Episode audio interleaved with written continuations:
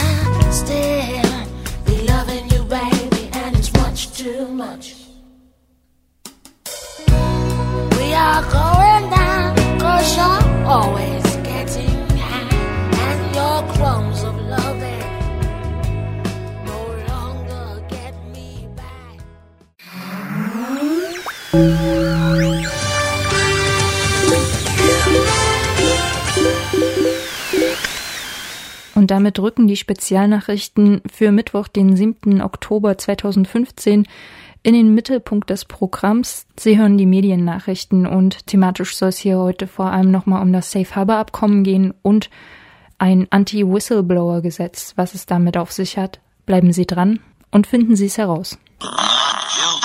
Sie haben es wahrscheinlich bereits mitbekommen, aber um der Vollständigkeit halber willen und weil wir uns immer wieder über David gegen Goliath Siege freuen, verkünde ich es noch einmal ganz offiziell. Das Safe Harbor Abkommen ist unzulässig. Das hat gestern zumindest der Europäische Gerichtshof entschieden. Soll heißen, dass die Vereinbarung zwischen der Europäischen Union und den USA, personenbezogene Daten von EU-Bürgern in die USA zu übertragen und dort zu speichern, unzulässig ist. Die Europäische Kommission hatte das Safe Harbor Abkommen in Absprache mit den USA vor 15 Jahren auf den Weg gebracht. Um die Sicherheit des Datentransfers über den großen Teich hatte sich damals noch kaum jemand Gedanken gemacht, bis zum Jahr 2013. Da erschien nämlich Edward Snowden auf der Bildfläche und klärte die Welt über die Spionageaktivitäten der NSA auf. Und das brachte dann den Stein irgendwie ins Rollen.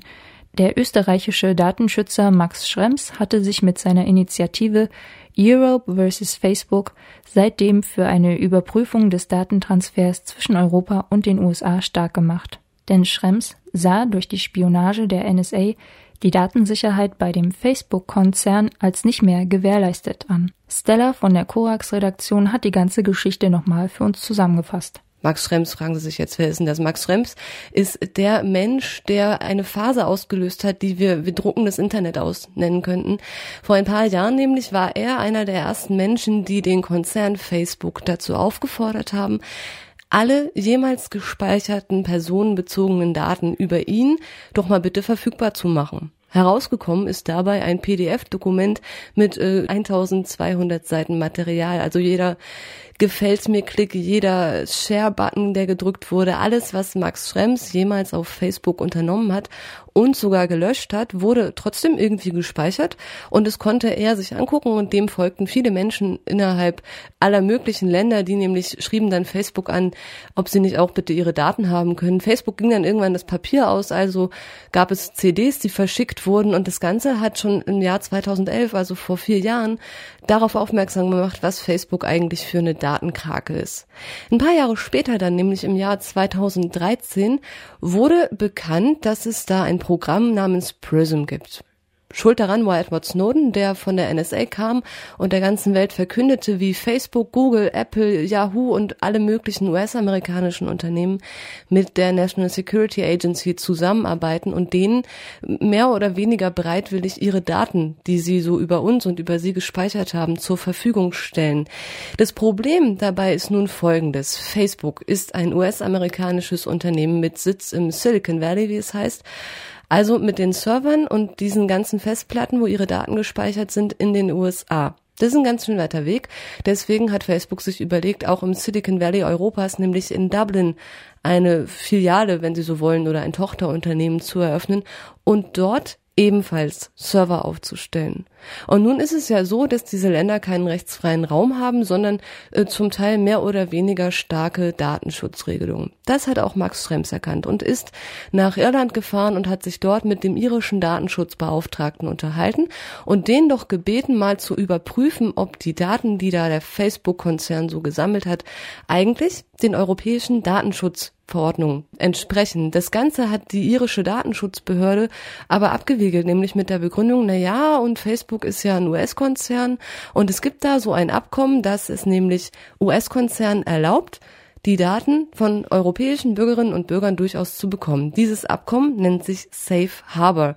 Das ist ein Austauschabkommen, wo sich US-Konzerne eben die Daten, äh, die in Europa gespeichert werden, soweit ihre Unternehmen in den USA sitzen, einfach nehmen dürfen. Die Datenschutzbestimmungen, naja, die bestimmen sie irgendwie selbst und die bescheinigen sich eben dann auch selbst, dass es solche Datenschutzbestimmungen gibt und dass die eingehalten werden.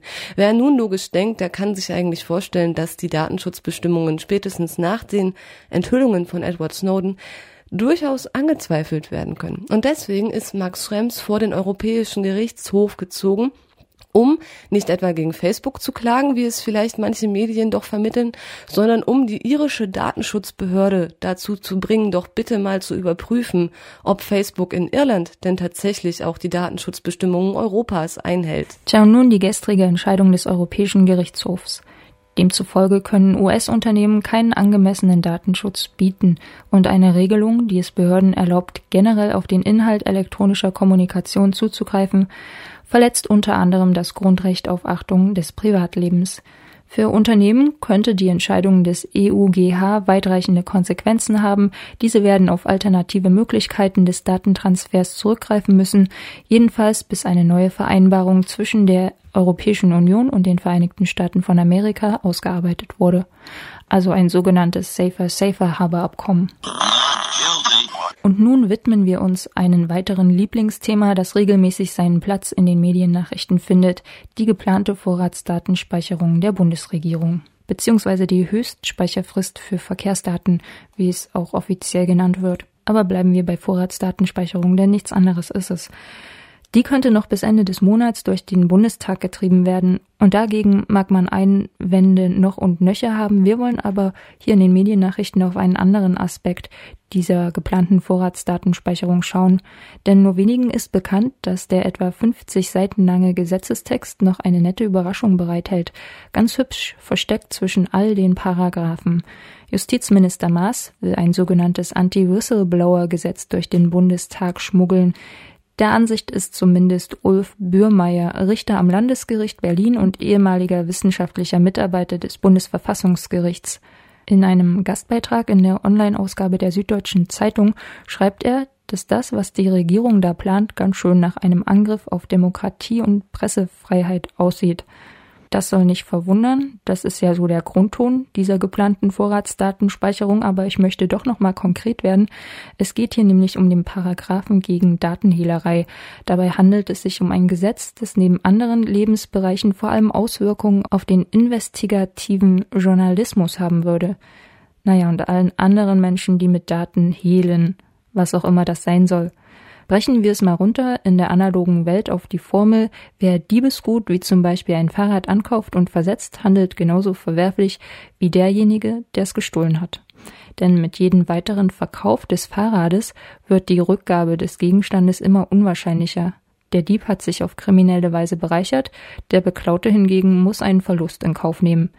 In der Welt der Bits und Bytes sieht das Ganze ein klein wenig anders aus. Um genauer zu sein, verhält es sich da genau umgekehrt. Wenn Sie zum Beispiel eine Datei mit brisanten Informationen haben und sie verhökern wollen, dann vervielfältigen Sie diese Datei. Sie verdoppeln sie zumindest. Neben der Ausgangsdatei entsteht eine Kopie, die sich unendlich mal, na Sie wissen schon, vervielfältigen lässt. Der Inhaber der neuen Datei gewinnt Informationen, ohne aber, dass der Inhaber der kopierten Datei etwas verliert. Dieser Umstand an und für sich macht ja noch keinen Straftatsbestand aus, allerdings sieht die Sache dann schon wieder ganz anders aus, wenn die gestohlenen Daten so verbreitet werden, dass sie in falsche Hände geraten und zweckentfremdet werden. Denken wir an die Schweizer Banken und die Steuer-CDs, die von ominösen Personen etwa deutschen Steuerbehörden angeboten wurden. Die Banken haben ja in diesen Fällen keine Kundendaten, sagen wir verloren, vielmehr werden die Banken aber durch die Weitergabe der Daten an Dritte erpressbar. Nun steht Hehlerei von analogen Diebesgut schon immer unter Strafe, übertragen lässt es sich laut Bürmeier aber deshalb noch lange nicht auf die digitale Welt.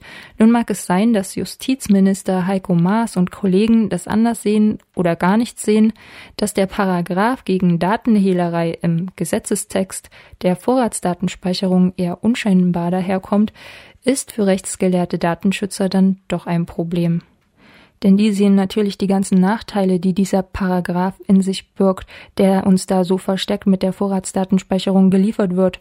Übersetzt und aufgeschlüsselt sieht der Paragraph wie folgt aus. In der Vorstellung des Justizministeriums gibt es den Besitzer der Daten, es gibt den Kopierer, der die Daten durch einen Gesetzesverstoß erlangt, und dann ist da noch eine dritte Person, der sogenannte Datenhehler, der sich die Daten des Inhabers vom Kopierer verschafft oder sie einem anderen überlässt, verbreitet oder sonst irgendwie zugänglich macht, womit dann potenziell vier Personen am ganzen Übel beteiligt sein können und dem neuen Gesetz zufolge hier ein Straftatsbestand bestehen würde. Bührmeier vermutet, dass das Gesetz auf sogenannte Whistleblower zugeschnitten wird. Damit soll der Umgang mit Daten, so wie ihn Whistleblower pflegen, möglichst weitgehend kriminalisiert und damit auch eingedämmt werden. Ein Beispiel wäre zum Beispiel, dass ein Journalist Daten, die auf vertraulichen Weg von einem Whistleblower erhalten hat, vertraulich an Experten zur Überprüfung oder an einen Zeitungsredakteur zur Einschätzung übergibt. Zukünftig reicht es dann schon aus, dass der Experte oder der Redakteur sich die Daten, zum Beispiel eine Word- oder PDF-Datei, auf einen USB-Stick überspielen und schon haben sie sich strafbar gemacht. So geht es aber nicht, Herr Maas, dachte sich auch der Deutsche Journalistenverband und beschwerte sich prompt, denn in was für einer Welt würden wir leben, in der journalistische Arbeit in die Nähe der Strafbarkeit gerückt wird, nur weil Journalisten angebotene Daten entgegennehmen und journalistisch aufbereiten. Das Justizministerium hat dann auch gleich reagiert und seinen ersten Entwurf daraufhin modifiziert, wenn auch nur geringfügig. Aber damit ist das Problem eben immer noch eins, denn es gibt eine Menge Ausnahmen von der Ausnahme zum Beispiel die eben erwähnten Journalisten. Die machen sich der sogenannten Datenhehlerei eben nur dann nicht strafbar, wenn sie aus beruflichen Gründen na eben dazu gezwungen sind. Das schließt keinesfalls ehrenamtlich tätige Journalisten oder Blogger ein.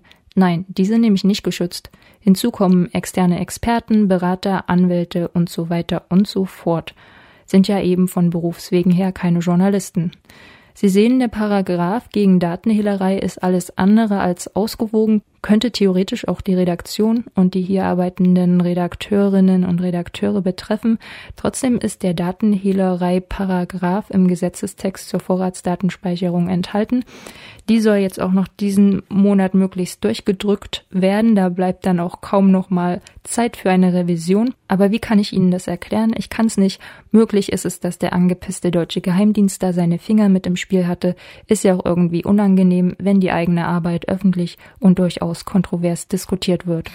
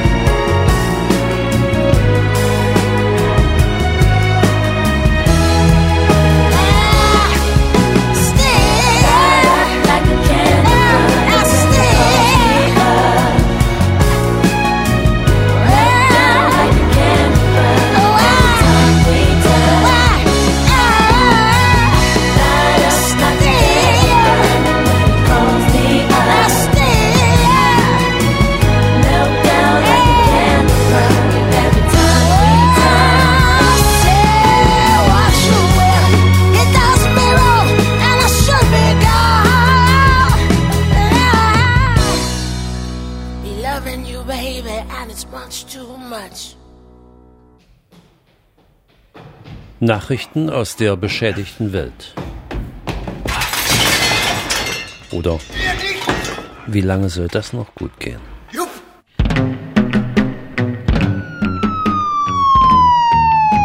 Bremen. Jobcenter kommuniziert mit einem Toten. Ein solch makaberes Beispiel ereignete sich jüngst in Bremen. Dort versuchte das Jobcenter einen Verstorbenen darüber in Kenntnis zu setzen, dass er nunmehr nach seinem Ableben keinen Anspruch auf Hartz IV mehr hat. Nach einer Prüfung wolle man ihn gesondert informieren. Zudem forderte die Behörde zu einer Stellungnahme auf. So hieß es in dem Schreiben, dass ihre Leistungen zur Sicherung des Lebensunterhalts vorläufig ganz eingestellt werden. Die Begründung des Jobcenters nach einer mir vorliegenden Mitteilung sind Sie verstorben. Zur Nachzahlung sei man bereit, wenn der Tod wieder aufgehoben wird. Die vorläufig eingestellten Zahlungen werden unverzüglich nachgezahlt, soweit der Bescheid, aus dem sich der Anspruch ergibt, zwei Monate nach der vorläufigen Einstellung der Zahlung nicht mit Wirkung für die Vergangenheit aufgehoben wird. Am Ende setzt die Behörde noch einen drauf. Nun wird der Verstorbene gebeten, anzukreuzen, ob der Sachverhalt zutrifft. Ob er sich zu dem Sachverhalt nicht oder schriftlich, gegebenenfalls auf einem gesonderten Blatt, äußern will. Die Mutter des Verstorbenen ist über so viel Pietätlosigkeit erschüttert. Gegenüber der Weser Zeitung sagte sie, sie sei wirklich schockiert gewesen, als sie diesen Brief bekommen habe. Im Jobcenter ist man sich allerdings bewusst, dass hier einiges schiefgelaufen ist. Man wolle sich bei den Angehörigen entschuldigen. Ein Sprecher betonte, dies sei ein bedauerlicher Einzelfall. Kein Einzelfall hingegen ist die durch Schikane und Entzug des Existenzminimums ausgelöste physische und psychische Gesundheitsgefährdung bei den Betroffenen. Überdies ist sie nicht nur kein Einzelfall, sondern genauso gewollt und beabsichtigt.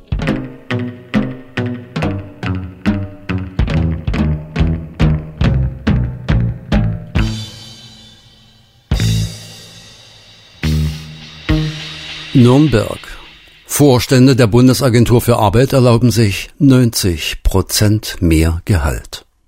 Nach einer Auswertung des Bremer Instituts für Arbeitsmarktforschung und Jugendberufshilfe BIAJ haben sich die Vorstandsbezüge der Bundesagentur für Arbeit still und heimlich, dafür aber drastisch erhöht.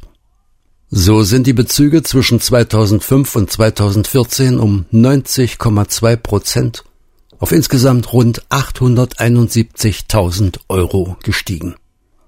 Dieser Anstieg ergibt sich aus den in den BA-Haushalten und BA-Geschäftsberichten veröffentlichten Daten. Selbst die Schließung von über 40 Arbeitsgemeinschaften und Jobcentern bremste die wunderbare Dynamik des Anstiegs der Vorstandsbezüge nicht. Die Gehälter der einzelnen Vorstandsmitglieder werden nicht differenziert ausgewiesen. Dabei handelt es sich einschließlich des Vorsitzenden um insgesamt drei Personen.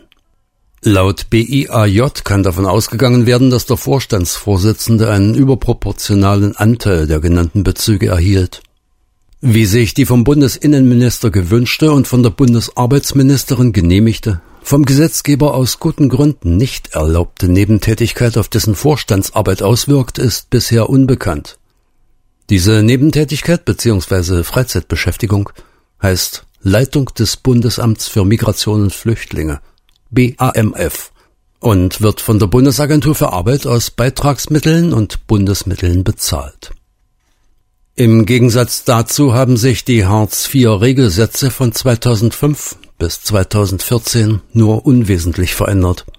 Sie wurden lediglich mit 13,3 Prozent an die Lebenshaltungskosten angepasst. Die immer weitere Öffnung der Schere zwischen Reich und Arm zeigt sich sehr gut in der Gegenüberstellung des BA-Vorstandes und den Hartz-IV-Beziehenden. Während sich die einen einen üppigen Zuschlag gönnen, müssen die anderen mit ansehen, wie sie zunehmend verelenden. Mit der vorgesehenen Anhebung im üblichen 5-Euro-Schritt dürfen sie sich ein weiteres Mal verhöhnen lassen. Danke für die Krümel.